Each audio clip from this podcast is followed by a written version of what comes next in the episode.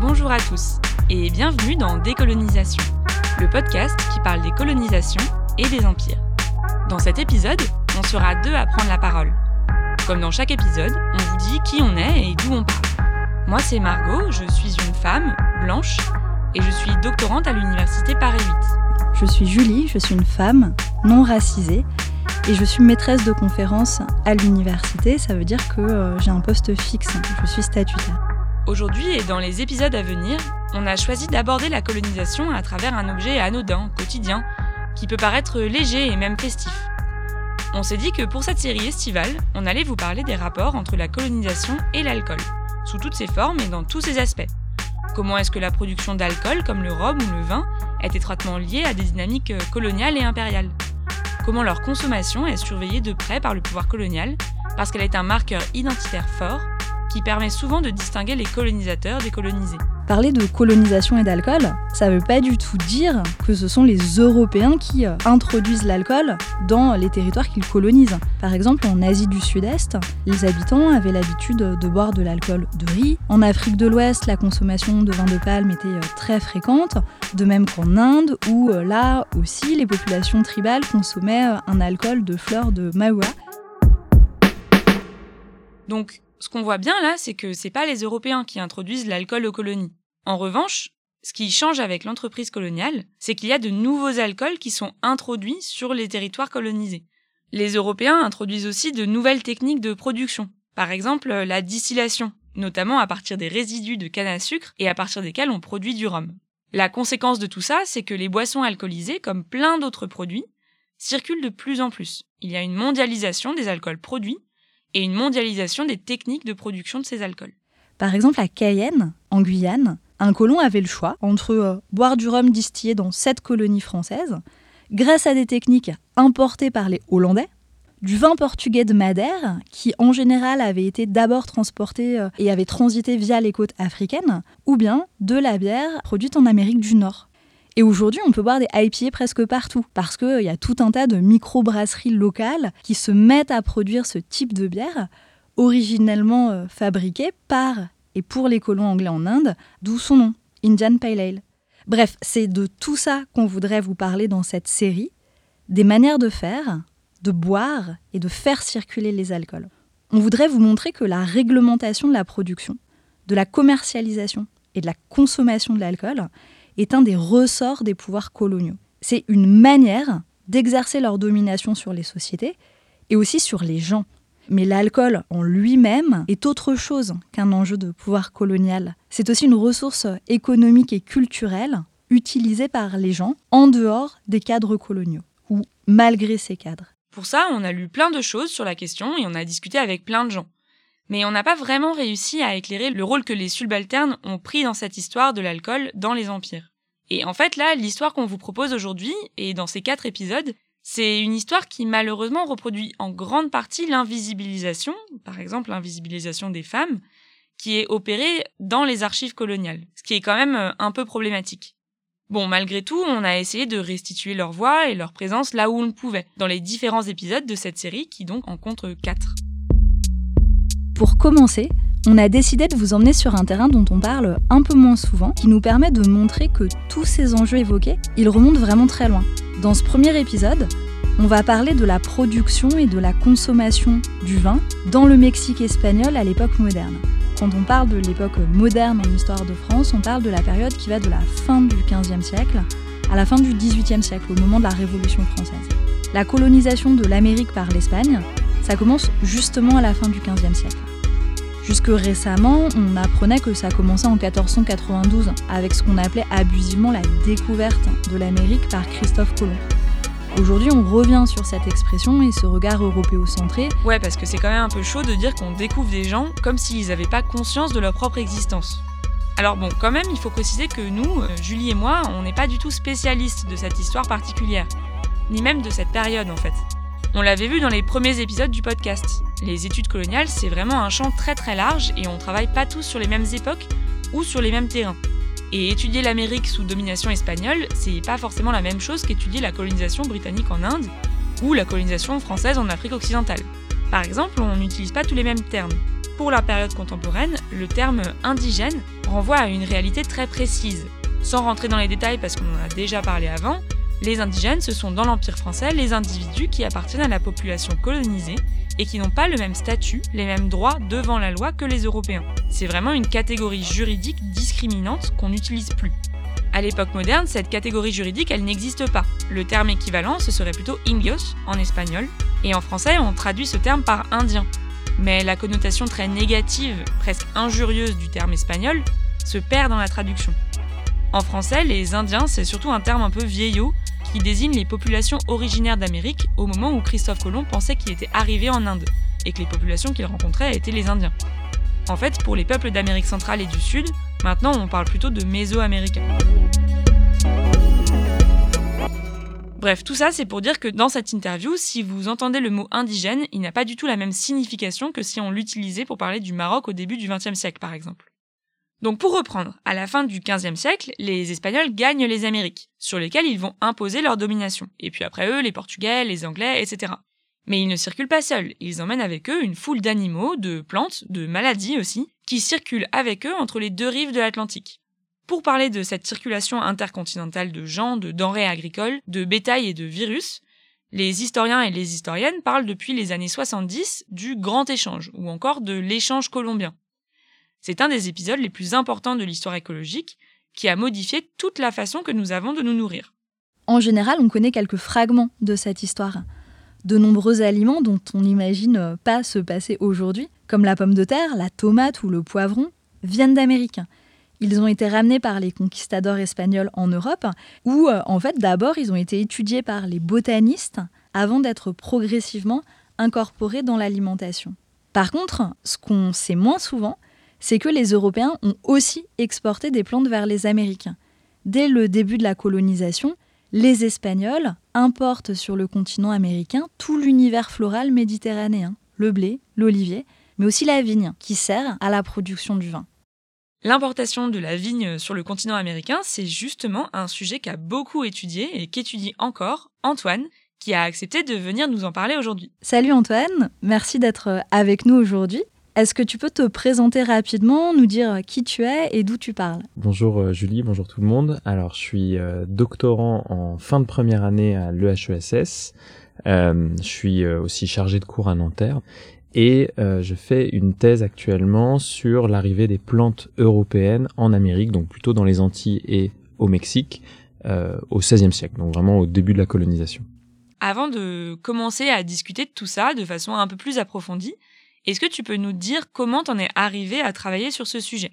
Alors c'est pas une euh, vocation du tout, la vraie vocation que j'ai eue à partir de ma première année de licence en histoire, c'est euh, l'histoire moderne. Donc euh, c'est une, une, histoire un gros morceau qu'on situe arbitrairement entre 1492, la découverte par pour les Européens de l'Amérique, et 1789, la Révolution française. Donc c'est des, des un bornage très européen et même très euh, français. Et moi, ce qui m'intéressait surtout, c'était le XVIe siècle. Alors tous les historiens sur toute leur période vous diront, c'est ma période.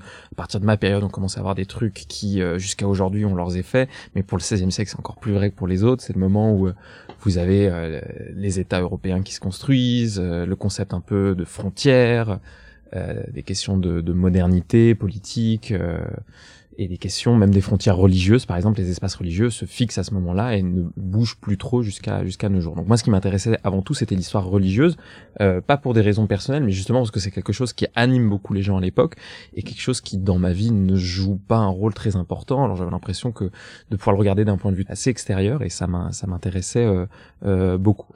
Euh, j'ai un peu mélangé des choses qui m'intéressaient par ailleurs. J'avais euh, lu des choses sur les études postcoloniales sur euh, la façon dont le passé influence le présent et on va dire l'héritage colonial qui peut exister. Je connaissais déjà un peu le Mexique et je parlais déjà un peu espagnol, donc j'ai un peu mélangé les deux, sachant que pour moi, je continue à faire de l'histoire euh, européenne. Alors bien sûr que euh, c'est pas la même histoire européenne que j'avais prévue, mais euh, c'est quand même d'un point de vue d'européen et euh, ce qui m'intéresse ou ce qui m'intéressait avant tout, maintenant ça a un peu changé, c'est la façon dont cette histoire-là influence la nôtre et a construit.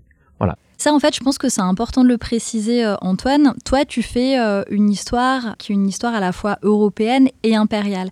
Et tu étudies la manière dont le processus ou l'entreprise coloniale et le mouvement de colonisation des effets retours en métropole. Et ça, c'est un des axes vraiment fructueux de l'histoire impériale à l'heure actuelle. Mais c'est un point de vue, c'est une manière de faire l'histoire de la colonisation et qu'on peut regarder les choses par l'angle des Européens, mais également par l'angle des euh, populations colonisées. Et est-ce que tu peux juste nous rappeler les grandes étapes de la colonisation espagnole au Mexique? Parce que, en fait, on n'est pas trop sûr que tout le monde ait ces événements en tête, et d'ailleurs, euh, nous non plus. Donc, qu'est-ce qu'il se passe à partir de 1492 Quand est-ce que les Espagnols arrivent au Mexique Et euh, est-ce qu'ils amènent tout de suite des pieds de vigne? Alors, en 1492, le, le, le contrôle espagnol, c'est sur les Antilles. Il faut attendre 1519 pour que les Espagnols arrivent au Mexique et 1521 pour qu'il y ait un début de, contrôle. Dès le début, dès 1493, c'est la deuxième expédition de Christophe Colomb. Déjà dans les bateaux, vous avez des, euh, des pieds de vigne avec des graines de plein de trucs. Mais euh, là, on, voilà, on va parler de la vigne. Donc dès 1493, vous avez de la vigne. Et comment tu sais qu'en 1493, ils ont emporté avec eux des pieds de vigne? Alors, parce que on est fasciné par Christophe Colomb aujourd'hui, et euh, les Espagnols, dès le XVIe siècle, sont fascinés par Colomb, et vous avez tous les historiens très nationalistes du XIXe siècle qui essaient de dire, bah, non, nous, on a on a fait plein de trucs, on est les premiers à avoir inventé la colonisation, donc on est les grands Européens, au moment où l'Espagne, à ce moment-là, ça va pas très bien euh, en Europe. Et donc du coup, vous avez les historiens espagnols qui vont chercher dans les archives et qui vont constituer énormément de choses sur Christophe Colomb, ce qui fait que tous les documents qui ont près de, qui ont à voir de près ou de loin avec Christophe Colomb, euh, on les connaît. D'accord, et donc on a la liste de la cargaison des navires. Ouais, c'est Ah ça, ouais. pour Christophe Colomb. Alors c'est pour ça qu'après, euh, ça intéresse beaucoup moins, et donc c'est beaucoup plus difficile de savoir quand est-ce qu'ils amènent les pieds de vigne. Et du coup, alors, qu'est-ce que tu constates à partir de quel moment? Est-ce qu'il y a des, une tentative de planter euh, des pieds de vigne au Mexique Alors quand on regarde les sources légales, c'est-à-dire les, lois, les règlements, les ordonnances, dès 1524, euh, vous avez des lois qui disent au Mexique qu'il faut planter des vignes. Euh, Quand vous êtes un bon espagnol, vous installez, vous devez planter des vignes si vous voulez avoir le droit à de la main d'œuvre indienne. Parce que c'est un peu ça le deal. On vous donne des gens qui vont travailler pour vous si vous plantez des vignes. Mais les sources montrent bien que ça marche pas très bien parce que la loi a tendance à se répéter. On en trouve beaucoup qui disent bah là ça, ça pousse pas, mais euh, c'est parce qu'ils ont pas très bien travaillé, donc on va mieux travailler. Mais ça, c'est euh, vraiment une des grandes caractéristiques de ce qu'on constate euh, à toutes les périodes et pour tous les espaces en histoire. hein. Quand il y a plein de réglementations, euh, plein de lois, de mesures qui sont prises, c'est que ça fonctionne pas du tout et que c'est pas du tout appliqué. Tu dis que si on est un bon espagnol, on plante de la vigne. Du coup, est-ce que tu peux nous expliquer cette dimension de ce que c'est être un bon espagnol? L'intérêt pour la couronne, pour les rois euh, catholiques, c'est euh, d'installer les Espagnols, de faire une colonisation de peuplement. Donc le but, c'est d'éviter que ce qui s'est produit dans les Antilles avec des gangsters, si vous voulez, qui arrivent, qui prennent l'or, qui tuent tout le monde et qui repartent parce que leur but c'est de s'enrichir très vite et de revenir en Espagne, surtout pas de rester. Et ça, c'est marrant parce que ça me fait vraiment penser à la situation algérienne. Pas forcément euh, les gangsters qui viennent euh, tout piller, mais plutôt le côté euh, enracinement, agriculture, installation des colons. C'est vraiment la même dynamique en Algérie. C'est-à-dire qu'après la conquête des terres algériennes, qui sont donc saisies par les Français et volées hein, aux Algériens, le but, c'est vraiment d'y installer les colons français pour qu'ils occupent ces terres et qu'ils les cultivent. En général, ils appellent ça euh, la mise en valeur du territoire parce qu'ils considéraient qu'avant, les Algériens n'exploitaient pas assez bien leurs terres. Et cette idée, elle est tellement ancrée qu'il y a un gouverneur général de l'Algérie qui est euh, en général assez sinistrement connu pour les exactions qu'il a commises envers les Algériens, qui s'appelle donc euh, le maréchal Bugeaud, qui développe même l'idée de transformer les militaires français qui sont en Algérie en euh, ce qu'il appelle des soldats laboureurs. Et donc ces soldats laboureurs, une fois la terre conquise, ils étaient censés s'installer dessus pour l'occuper et la cultiver. Donc ça, cette idée d'occupation et d'enracinement des colons sur les nouvelles terres conquises par le biais de l'agriculture, c'est vraiment une constante des colonies de peuplement. Bon, bref, je ferme la digression. Revenons au Mexique et à tes travaux, Antoine. Dans un de tes articles, tu parles, euh, au-delà de ces questions de la culture de la vigne, du caractère vital du vin pour les Espagnols et sa présence dans tous les aspects de la vie quotidienne, des plus graves aux plus triviaux. Donc, euh, est-ce que tu peux euh, nous en dire un peu plus là-dessus?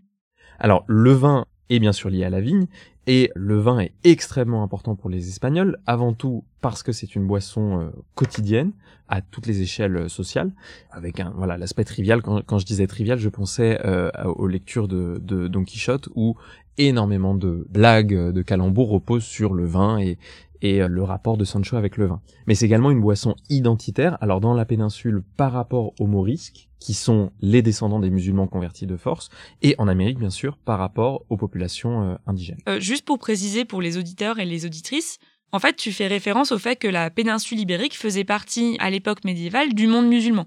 C'était une région qui était aux mains des grandes dynasties arabes et musulmanes, dont en général on connaît souvent les noms, donc les Abbassides, les Omeyyades, etc. Et donc cette région qui était aux mains euh, de ces dynasties, on l'appelait Al-Andalus. C'est de là que vient euh, le nom de l'Andalousie.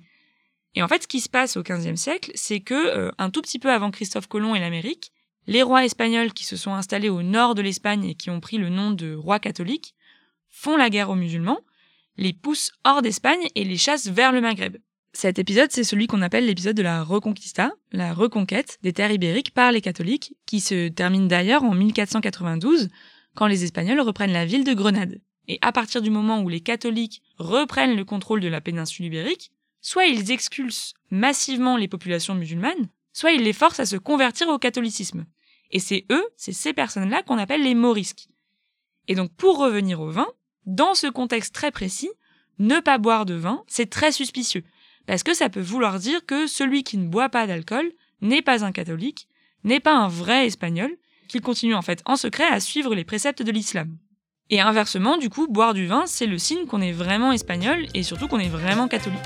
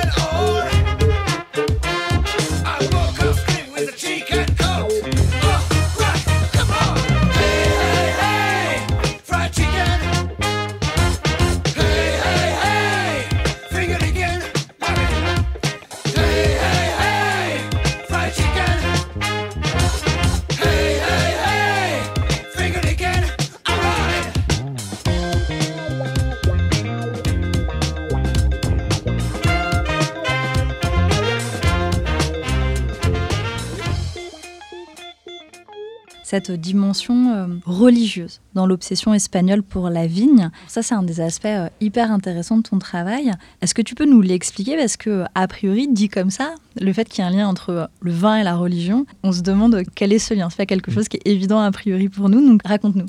Alors déjà quand je dis culturel, j'entends vraiment religieux. à l'époque, la, différence est pas, voilà, quand vous êtes espagnol, vous êtes catholique. Si vous n'êtes pas catholique, vous n'êtes pas vraiment espagnol.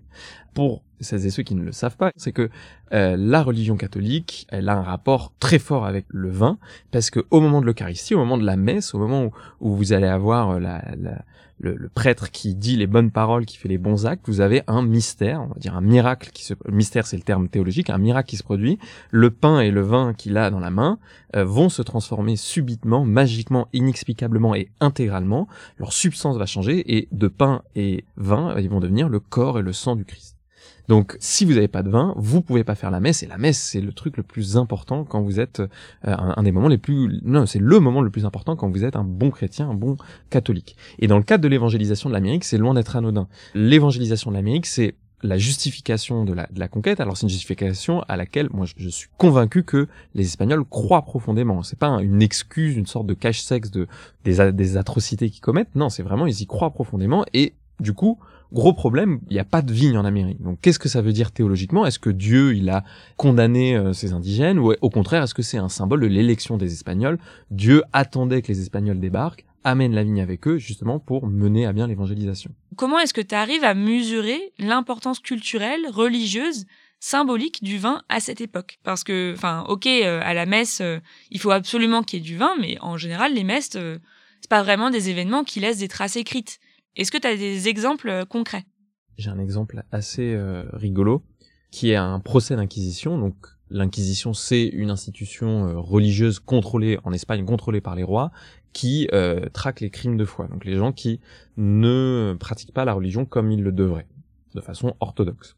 Alors c'est un cas qui concerne un type qui s'appelle, alors qui a plein de noms, mais on va l'appeler Luis Diaz pour faire plus simple. Je crois que c'est son nom de baptême. Il se fait arrêter dans les années 1590 parce qu'il se fait passer pour un commissaire d'inquisition. Tout ça pour euh, rançonner des gens en leur faisant peur, en leur disant je suis à la recherche de bandits et donc du coup euh, donnez-moi de l'argent. Sauf que une fois que l'enquête est lancée, on demande un peu à tout le monde euh, bah est-ce que vous connaissez ce type, qu'est-ce qu'il a fait? Et là, il y a un témoignage qui dit que il a célébré une messe. Donc c'est assez courant en Nouvelle-Espagne. Vous avez assez peu de prêtres, donc vous avez des sortes de prêtres itinérants qui célèbrent la messe dans les endroits où il n'y a pas de prêtres qui passent quotidiennement ou hebdomadairement et qu'au moment de célébrer la messe, en fait, il n'avait pas de vin et qu'il a consacré, c'est-à-dire il a fait comme au moment de faire la transformation du vin en sang, au lieu de prendre du vin, il a pris de l'eau. Donc c'est gravissime, c'est vraiment c'est complètement hérétique, vous n'avez pas le droit de faire ça, euh, c'est c'est ça pose des problèmes théologiques. Je pense qu'il y a des théologiens qui ont mal à la tête rien que de penser à, ce problème-là. Mais ce qui est très intéressant, c'est que la dénonciation est faite par deux indigènes qui euh, ne parlent même pas espagnol, qui euh, sont dans un village euh, d'une zone reculée assez mal contrôlée par euh, les par les Espagnols. Donc c'est deux personnes qui ont un lien vraiment très lointain avec la, la colonisation, le contrôle espagnol, et c'est pourtant des personnes qui ont déjà conscience de l'importance du vin pour les Espagnols et de l'importance du vin pour la nouvelle religion qui est arrivée, euh, la religion, la religion catholique. Du coup, je rebondis sur ce que tu étais en train de dire. Tu, tu, tu vois dans cet exemple-là qu'il y a euh, chez euh, les Indiens cette conscience de ce que représente le vin et de son importance dans la religion. Est-ce que c'est quelque chose donc, qui est adopté par les Indiens? Est-ce que les Indiens boivent du vin? Ou est-ce qu'il y a l'idée que c'est une boisson qui est réservée aux Espagnols? Alors, euh, pour eux, évidemment, le vin, c'est la boisson amenée par les Espagnols. Il y a une représentation que j'aime beaucoup, alors qui est au Pérou, d'un fils d'un conquistador et d'une princesse inca qui s'appelle Guaman Poma, et il euh, décrit un, cacique, donc un chef indien qui est très hispanisé, et pour symboliser le fait qu'il est devenu très espagnol, il le met avec un chapeau, un peu de barbe, un habit à l'espagnol et une cruche de vin. Donc euh, ça, ça symbolise l'Espagne. À l'inverse, en Mésoamérique, l'alcool local, c'est le pulque, qui est fait justement avec le maguey. C'est un alcool fermenté de ce cactus, l'agave. Voilà. Je dis maguey, agave, c'est la même plante. Cette cruche dont tu parles, c'est vraiment le symbole du caractère hispanique de cet homme. Mais est-ce que ça veut dire que les Espagnols ne boivent que du vin? Ou alors est-ce qu'ils boivent aussi de l'alcool, disons, euh, local? Et est-ce que tu peux en dire plus sur ce pulque, sur ce que c'est, sur ses modes de consommation, sur sa place dans euh, la société locale? Alors le pulque, c'est une boisson qui a une connotation religieuse euh, pour euh, les indigènes puisqu'elle était utilisée dans euh, des cérémonies religieuses avant la conquête. En général, les descriptions que font les Espagnols de ces cérémonies pré pré-conquête sont évidemment très négatives. C'est souvent ils les décrivent comme des grandes beuveries en hommage au diable. Bon, donc évidemment c'est très biaisé. Une fois la conquête euh, passée, la connotation religieuse a tendance à disparaître et la désorganisation des sociétés euh, locales fait que la production de pulque décroît rapidement. Au cours du XVIe siècle, donc c'est vraiment le, siècle sur lequel je travaille, euh, le vin est très clairement majoritaire chez les Indiens et chez les Espagnols et les Espagnols ne boivent pas de pulque tout change au XVIIe siècle, puisque la production de pulque, on va dire, vivote dans la deuxième moitié du XVIe siècle. Elle est produite de façon euh, en contrebande parce que c'est euh, théoriquement euh, interdit, et elle vivote dans des petites productions très souvent, et c'est intéressant, féminines. Soit des femmes pauvres à Mexico qui ont euh, une sorte de jardin avec un peu de d'agave et qui produisent du pulque qu'elles vont vendre euh, dans la rue. Et là, c'est de plus en plus toléré parce que c'est des personnes pauvres, donc euh, on accepte. Soit des cas de contrebande qui pour le coup sont vraiment interdits. Vous avez des Espagnols qui sentent le filon et qui font travailler plusieurs femmes indiennes pour une production à une échelle un peu plus importante de pulque. Au XVIIe siècle, la couronne sent le filon qu'il y a beaucoup d'argent euh, à se faire. Et progressivement, en fait, la boisson est non seulement légalisée, mais en plus, la boisson va être euh, contrôlée par la couronne qui va vendre des droits à produire la boisson et euh, va se faire beaucoup d'argent dessus. Au milieu du XVIIe siècle, en fait, la moitié de l'argent qui est généré localement, je parle pas des envois de, métaux précieux, c'est l'impôt sur le poulquet. Et donc l'interdiction de produire et de consommer du poulquet, elle s'adresse aux Indiens ou elle s'adresse aussi aux Espagnols? Je voudrais que, enfin, revenir sur la question de qui boit quoi. Comment on le sait? Comment on l'identifie?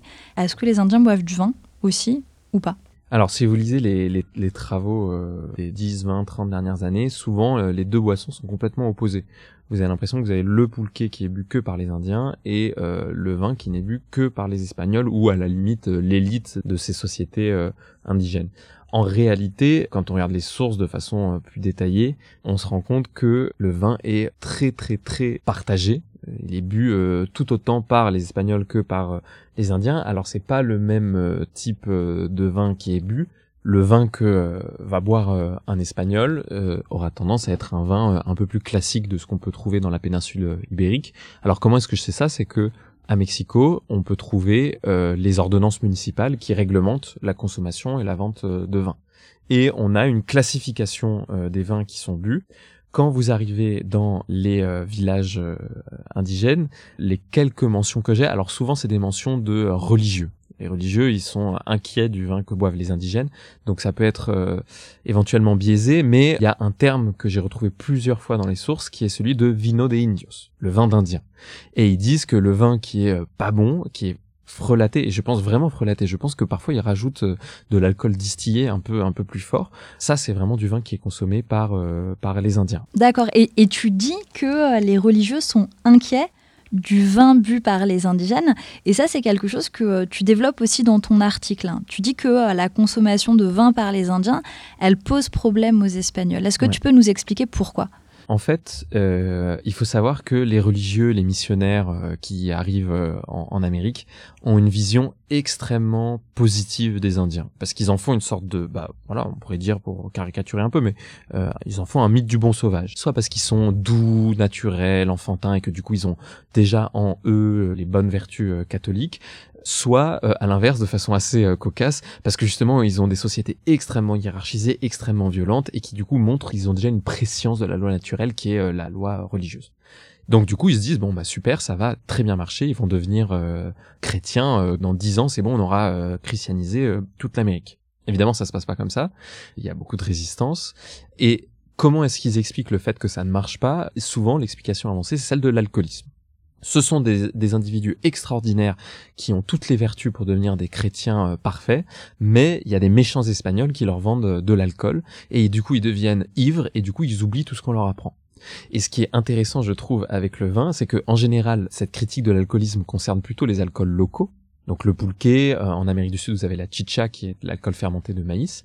Là, ça concerne le vin. Et du coup, vous sentez euh, dans les archives que ils sont un peu perplexes de dire que la boisson qui symbolise le sacrifice du Christ, qui devient le sang du Christ euh, tous les jours, chaque fois qu'on fait l'Eucharistie, bah c'est en même temps la boisson qui empêche les Indiens de devenir de bons chrétiens.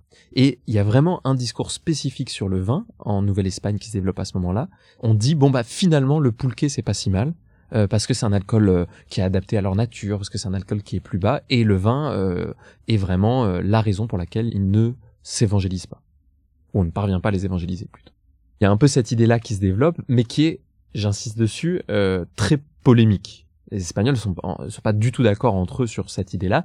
Les religieux vont plutôt dire ça justement. Les religieux et leurs alliés, on va dire la couronne, euh, les autorités euh, les plus prestigieuses en Amérique, vont dire bah en fait c'est pas adapté à eux. Il faut leur interdire la consommation de vin. De l'autre côté, vous avez les gens qui ont intérêt à cette consommation de vin, qui vont dire euh, non, non, soit ça ne leur fait rien, soit on s'en fiche, soit même en fait c'est une consommation qui leur est bénéfique parce que le vin c'est mieux que le poulquet.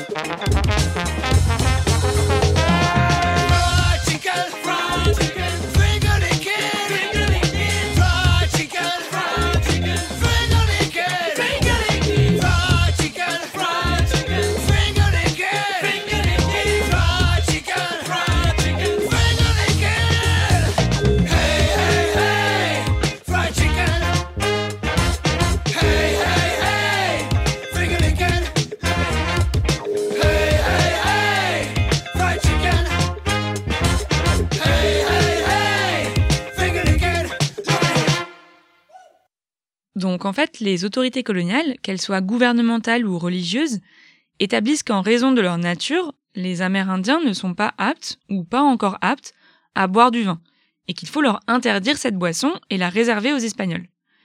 Et tu dis dans ton article que, en théorie, c'est quelque chose qui est strictement contrôlé par les autorités coloniales. Ça, en fait, ça correspond à une logique impériale euh, assez classique, parce qu'elles servent à identifier les individus, les pratiques culturelles, comme la consommation de vin par exemple, sont souvent strictement encadrées par les autorités coloniales. Parce que dans la logique coloniale, chaque individu doit rester à sa place, rester dans sa case. Et en buvant du vin, c'est-à-dire la boisson des Espagnols, les Amérindiens brouillent les pistes entre colons espagnols et colonisés natifs. Et cette question un peu du brouillage des frontières et des catégories qui sont assignées, c'est quelque chose qui est beaucoup étudié par les historiennes et, euh, les historiens aujourd'hui qui montre qu'il y a eu une euh, anxiété coloniale face à ce brouillage des frontières culturelles et raciales, et face du coup au rapprochement possible entre colonisateurs et colonisés. Et d'ailleurs, c'est assez paradoxal parce que, euh, comme tu le dis bien, il y a la volonté de transformer ici les indigènes en chrétiens. Cet objectif, ça viserait à réduire la différence entre colonisateurs et colonisés, alors que, bah, en réalité, la colonisation, c'est une gigantesque machine à produire et à entretenir les différences euh, toutes les colonies en fait, on voit que l'accès à l'alcool privilégié par les colonisateurs a toujours été d'une manière ou d'une autre un peu euh, fermé aux colonisés. Mais au final, euh, d'où il vient ce vin? Parce que on a parlé de la plantation de vignes, mais est-ce que ça a tout de suite fonctionné? Est-ce que les colons espagnols ont exporté du vin mexicain en Espagne, par exemple? Et dans quelle partie du Mexique il est produit ce vin? Aujourd'hui, on trouve du vin au Mexique, notamment au nord dans la partie euh, mexicaine de la Californie. À l'époque, quand euh, la colonisation est concentrée euh, dans le centre du Mexique, aujourd'hui Mexico en gros, le vin ne pousse pas. Vous pouvez manger des raisins de table, mais c'est des raisins qui sont impropres pour faire du vin. Donc du coup, la conséquence logique de ça, c'est qu'on est obligé d'importer du vin de l'Espagne. Et les gens qui font ça, ce que je disais, ce sont des marchands. Ce que je trouve très intéressant, c'est que très souvent, quand vous euh, euh, parlez du commerce transatlantique à l'époque, euh, on oublie assez souvent ce qui vient de l'autre côté, ce qui vient de l'Europe vers l'Amérique. Et c'est capital parce que vous ne pouvez pas avoir un système qui fonctionne et qui soit rentable si le voyage aller, donc c'est-à-dire de l'Europe vers l'Amérique, se fait à vide. Et l'avantage du vin, c'est que vous pouvez le vendre cher, ça prend de l'espace, donc ça remplit les bateaux, qui en fait, les bateaux qui vont de l'Europe l'Amérique, les deux marchandises en termes de valeur les plus importantes, c'est le vin et le textile. Et donc ce vin qu'on trouve dans les cales des navires, mm. c'est le même vin que celui qu'on boit en Espagne. Ou pour supporter cette traversée, il doit être un peu modifié. Il est un peu modifié. Alors il n'est pas imbuvable, euh, mais il est un peu modifié. C'est très dur de savoir. Euh, j'hésite entre du vin qui est un peu comme du vin chaud, voilà, on ajoute pas mal d'épices dedans, et du vin qui ressemble au euh, sherry ou au vino de Jerez aujourd'hui, qui est un vin, voilà, un peu plus comme le Porto aussi, donc un vin avec une teneur en alcool plus élevée, un peu plus sucré euh, qui du coup euh, supporte mieux euh, la traversée. D'ailleurs, je rebondis là-dessus parce que ces modifications qu'on apporte au vin fait que le vin qui arrive en Amérique est légèrement différent du vin espagnol, ce qui amène d'ailleurs certains théologiens à se poser la question de dire mais c'est du vin, il est un peu modifié, est-ce qu'on peut quand même le consacrer comme du vin de messe? Oui, donc en fait là, avec ce que tu nous dis Antoine, on voit que le vin est vraiment au cœur de réseaux économiques transatlantiques importants et c'est même la première marchandise en volume qui arrive en Nouvelle-Espagne. Et donc on va terminer sur cette idée parce que ça nous permet d'annoncer le prochain épisode, qui sera un épisode en deux parties et qui portera justement sur les enjeux économiques du marché de l'alcool dans l'Empire. Merci euh, beaucoup Antoine de tout ce que tu nous as présenté aujourd'hui. Merci beaucoup et avec plaisir. C'était vraiment très riche et ça nous a permis de bien montrer que, en fait, prendre l'alcool ou même le vin de manière plus spécifique comme objet d'étude, eh bien, ce n'est pas du tout anodin. Ça permet en fait d'aborder des questions très politiques et de montrer que les autorités coloniales cherchent à encadrer les pratiques culturelles des populations colonisées, parce que ces pratiques renvoient à des identités spécifiques, celles du colonisateur ou celles du colonisé. Et on a bien vu que ça marche pas toujours d'ailleurs, puisque les Amérindiens boivent du vin dans le cadre religieux, mais aussi à l'extérieur de ce cadre, alors que c'est censé être quand même la boisson espagnole par excellence. Ce podcast est le fruit d'un travail collectif qui repose sur toutes les recherches menées par les historiennes et les historiens spécialistes des alcools et dont vous trouverez les références sur la page de l'épisode. Merci encore à Antoine d'avoir répondu à nos questions. Pour les sons, les musiques et l'enregistrement du podcast, Merci à la Pègre Douce et leur chanson Fried Chicken. merci à Jivago, à Olivier et Vincent du studio de Paris 8, à l'IDHES. Pour le montage et le mixage, merci à notre extraordinaire monteuse Manon Vaux. Manon travaille aujourd'hui bénévolement. Pour la soutenir et soutenir Décolonisation, que vous êtes de plus en plus nombreuses et nombreux à écouter, vous pouvez faire un don au groupe de recherche sur les ordres coloniaux sur Helloasso. Vous trouverez un lien à cet effet sur la page de l'épisode. N'hésitez pas à le faire tourner. Merci et bonne écoute.